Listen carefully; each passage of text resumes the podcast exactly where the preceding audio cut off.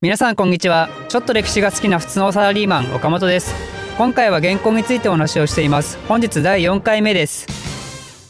えー、前回までの簡単なあらすじですけど元から日本に対して合計6回施設を送ってね。で全部結果が出なくてでクビライがついに起こったと。でそれに対して調量室がそんな怒んないでっていう感じで抑えましたよって話で終わったと思うんですけどその翌年ねあのー、クビライがねなんと全言撤回するんですよ。もうやっぱ日本攻めるっていうことでこの日本侵攻のね準備を開始するんですよ。でなんでそのクビライがねこんなことをしたか。まあ全言撤回してでやっぱり日本攻めようっていう風になったかというと、まあ、大きく2つあってで1つはあの南宋の攻略にねついに目処が立ったんですよ。もう今までねこの南宋と元ってかなり長いことバチバチ戦いをしててで大体5年ぐらい続いてたんですけどその戦いが。その戦いにね勝ったと。まだこの時は別にあの南宋潰したわけじゃないんですけど、まあ、この戦いで勝ったことによって南宋っていうのがもうついにあの自分たちのね支配下に収めるっていうことに対しての目処が立ったと。でもう一つはあの三別将って言ったじゃないですか。あの高麗人だけど高麗に対して歯向かってる連中、まあ、つまりこいつら高麗ってもうあの元の手下なんであのこいつらに逆らうってことは元にとっても敵なんですけどこの三別将もね滅ぼしたんですよ。つまり元がこの極東エリアにおいて日本以外のところで軍を集める必要がなくなって日本に対して集中できる環境がついに整ったとということからこのクビライは心変わりをしたということですねで1274年ね元の将軍の紅茶宮っていう人がいてでこの人が高麗に派遣されるんですよ。で彼が何をしたかっていうとあの高麗のねもともと懸念してた通り高麗にねこう軍事費用とか労力とかすごいたかるために紅茶宮がバンバン鞭を打つんですよ。もうなんか本当にかわいそうっすよね。彼がねあの高麗に何を作らせたかっていうと戦艦300艘作らせたらしいんですよ。で高麗はそれに対してねあのなんと3万500人も動員せざるを得なかったらしいんですよね。またすごかったらしいんですよこの紅茶球のプレッシャーっていうかあのね本当に納期の鬼 納期の鬼でもう1月に彼高麗に行くんですけど6月までにこの300層作れって言うんですよね。やばくないですか ?300 層を6ヶ月？だからだいたい180日だからその、1日1.5層ぐらいでしょ。あのね、いくら3万500人いるからって、あなたたち1日にね、船1つも2つも作れますかと。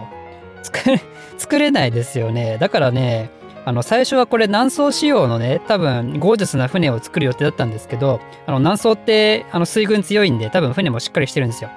だけど間に合わないと。ということで急遽高麗仕様の船に変えるんですよね。まあ、あの、言ってしまえば多分、あの、トヨタ仕様だったものを、あの、ヒュンダイ仕様に変えたみたい。あの、すごい失礼な言い方してますけど、まあ、ヒュンダイだってね、あの、最近はクオリティが高いんで、そんなこと言って本当怒られますけど、まあ、そういう、そんな感じですね。ドイツ車だったものを、あの、ヒュンダイに変えたと。まあ、そっちの方がいいのかな。まあ、なんでね、あの、安全性になんかね、問題あったらしいんですよね。結局これ原因なんじゃねえのって思うんですけどね、まあ、後々のあの台風とか起きて壊れたとかね、まあわからないですけど、そこは。でね、この紅茶球ね、あの、彼のバックグラウンド調べるとね、なんかね、すごい泣けてくるんですよ。というのも、この紅茶球って、なんか全然モンゴル人っぽい名前じゃないじゃないですか。あのね、実はね、彼も高麗人なんですよ。でも、クビライからはすごい信頼が厚くて、まあ、モンゴルのね、名前でチャクっていう風に呼ばれてたらしいんですけど、まあ、まあ、彼は高麗人だったと。なんで彼がねこんな高麗に派遣されてきてこの高麗人たちを苦しめるようなことをしたかというと実はあの彼は悲しい過去があってあの彼のね父親ってのは実は高麗に殺されてるんですよ。なんかもともと高麗と元の国境沿いら辺でねあの軍人として働いてたらしいんですけど彼のお父さんは。で元があの高麗に攻撃してきた時になんか降伏したらしいんですよ。で、そのまま元に加担してね、高麗を攻撃したらしいんですけど、まあ結果として彼の父親は処刑されてしまったと。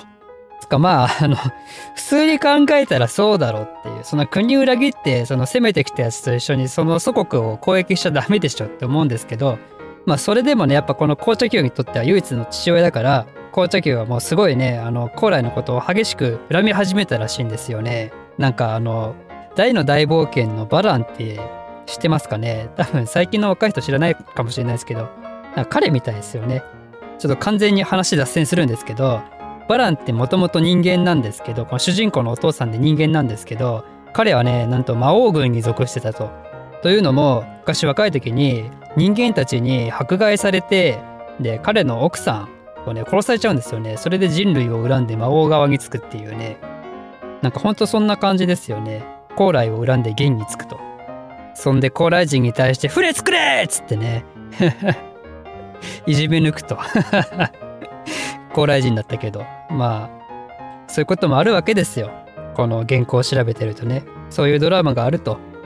でまあこの戦艦がついに完成しますと。でいよいよねあの元からあの軍隊来るわけですよ。1万5,000人。1万5,000人が元から派遣されてきます。もうすごいですよね。でさらにそれで終わらなくてですねこのクビライはこう日本を攻める前に高麗と元のね関係をもっと強固なものにするために自分のあの娘をね高麗の王子様に嫁がせたりするんですよね。そしてついに、えー、モンゴル人の総司令官クズンが高麗に到着するわけですよ。船もあり軍隊もありそしてモンゴル人の総司令官も来てもう日本を攻める1秒手前 日本を攻め、日本 なんて言うんだこういう時。日本を攻める一歩手前？まあそんな感じだったわけですよ。今回は日本側の話は一切してないですけど、この後どうなってしまうのかっていうところはまた次回以降お話ししたいと思います。このチャンネルを少しでも面白い、ためになると思っていただいた方は、いいねとチャンネル登録のほどよろしくお願いいたします。ではまた